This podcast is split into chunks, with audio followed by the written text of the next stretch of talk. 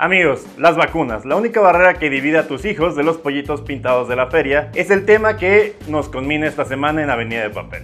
El ser humano es un ser que la caga más veces de las que acierta, como en el básquetbol, como en el béisbol, o como los últimos cuatro años de compromiso que diste, Adolfo. Sin embargo, hubo un hombre, un hombre que tuvo un momento de iluminación.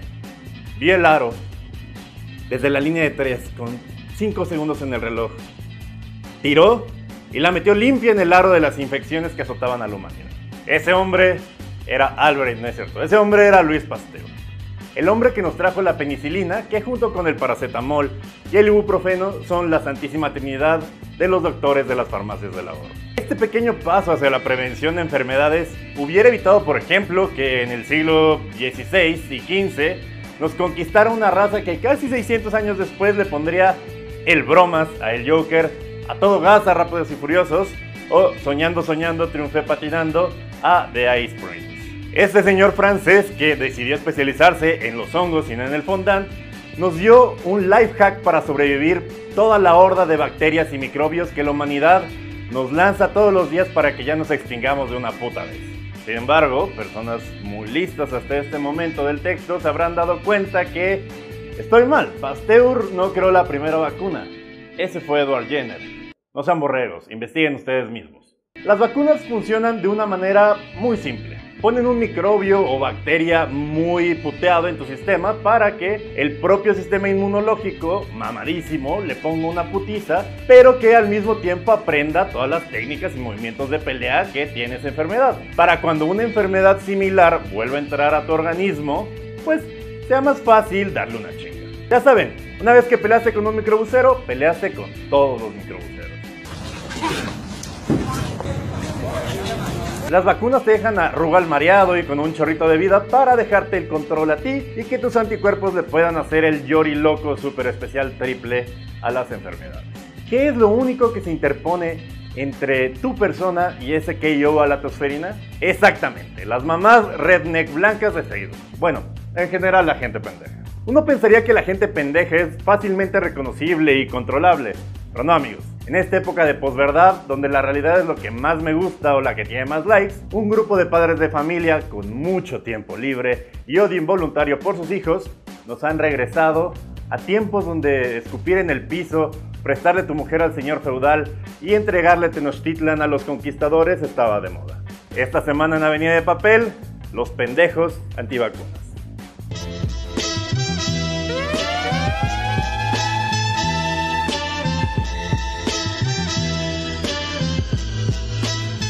¿Cómo empezó este desmadre? ¿Cómo empezó una parte de la ciudad a dudar de las vacunas? ¿Quién le puso cloro a sus bebidas mientras nadie se daba cuenta? Como muchas de las mejores y peores cosas del mundo moderno, todo comenzó en Estados Unidos. Y no en ranchos redneck del norte de Alabama, no. Esto comenzó en Nueva York, Columbia y Kansas City. No porque Superman sea de ahí quiere decir que todos sean inmunes. O sea, no mames. El preguntar, ¿tus hijos están vacunados? Ya no es inverosímil en estos tiempos. Los más pequeños están expuestos todos los días cuando juegan con amiguitos o van al kinder, sobre todo con gente que está ok con que su pug esté mejor vacunado que su hijo. Estados Unidos, que sufre el riesgo de perder su certificado de la Organización Mundial de la Salud por los brotes de sarampión que ha tenido en los últimos años, se enfrenta a uno de los mayores riesgos epidemiológicos que está afectando a todo el mundo. Además, para evitar mayores riesgos, está implementando controles de comprobación para ver si los niños están pues vacunados. Dado que a diferencia de México no cuentan con un plan de vacunación. ¿Por qué? Porque nada es gratis en América, hijo. ¿Cómo chingados dejas que una enfermedad letal, que ahora es totalmente controlable, se cuele en la urbe más cosmopolita del planeta? Es muy simple, le das voz a los pendejos. En el momento en el que consideramos a la ciencia una voz más en la habitación, pones en el mismo nivel a epidemiólogos y a tu tía Marta que siempre le envía mil varos a la cuenta de un príncipe de Nigeria para que pueda recuperar su reino. Muchos me dirán, hey Durden, pero si darle voz a los pendejos es una parte primordial de la democracia. Mm, no en este caso, cuando hay riesgo de sufrir una pandemia que nos borre del puto planeta. Los grupos antivacunas son un producto aparentemente nuevo. Pareciera estar potenciado por el Internet, pero la realidad es que lleva décadas, décadas construyéndose debajo de nuestras narices. Es como hablan de los incels. Ay, es que nunca había visto niños tan enojados y tan violentos por no haber cogido. En el internet, señora, yo los veía todos los días.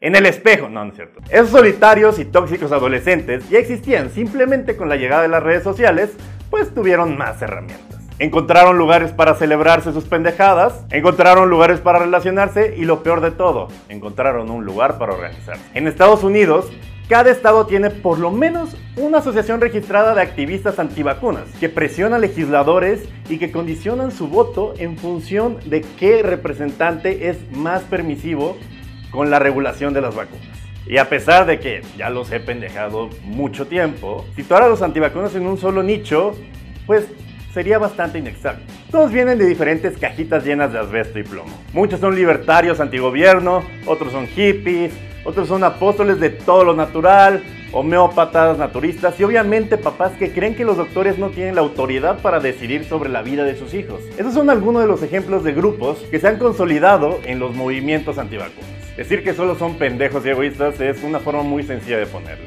La realidad de cómo les lavaron el cerebro con Four Loco es mucho más compleja. Las vacunas nos han mantenido protegidos de enfermedades que nunca hemos visto.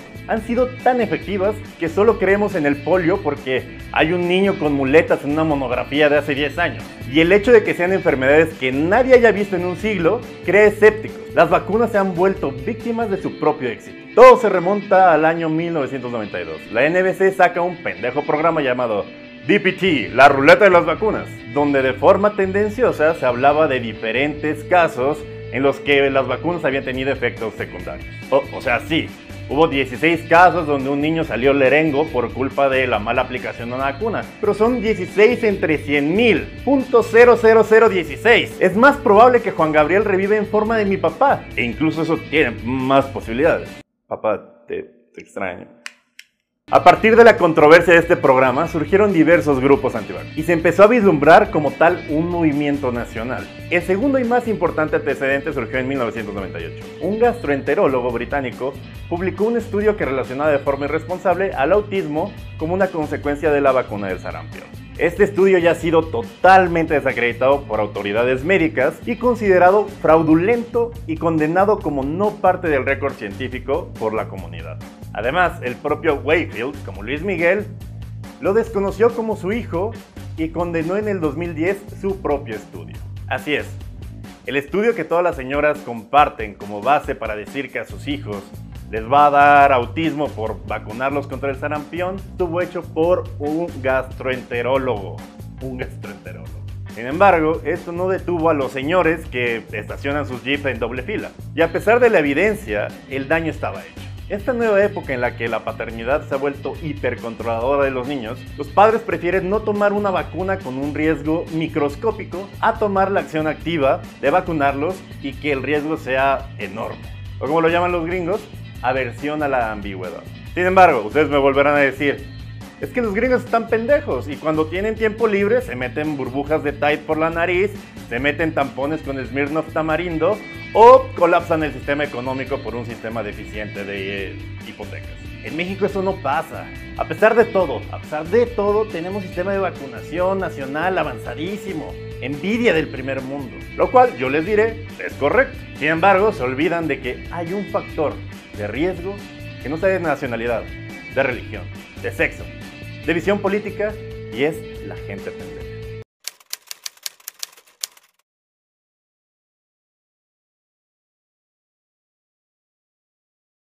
Esta información errónea antivacuna se coló por donde menos lo esperábamos. Los brunch de las señoras que a las 12 del día no tienen que trabajar. En ciudades como Monterrey, Guadalajara y la Ciudad de México. Las redes sociales y grupos cerrados de Facebook de papás naturales han emprendido una campaña estúpida en contra de la vacuna triple viral. Ya saben, la vacuna que incluye sarampión, rubeola y paperas. Debido a que el estudio MECO que antes les hablé los convenció de que le causaba autismo a sus hijos. La Secretaría de Salud reconoció que en México han disminuido su inmunización por debajo del 75%.